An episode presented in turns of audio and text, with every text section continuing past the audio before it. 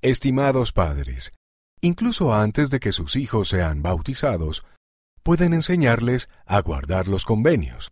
Expliquen que un convenio es una promesa entre ellos y Dios. Luego, díganles por qué hacemos convenios y cómo estos nos ayudan. Pueden empezar con estas páginas. Un lugar santo.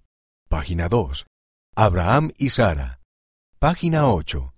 Bicicletas y promesas. Página 22.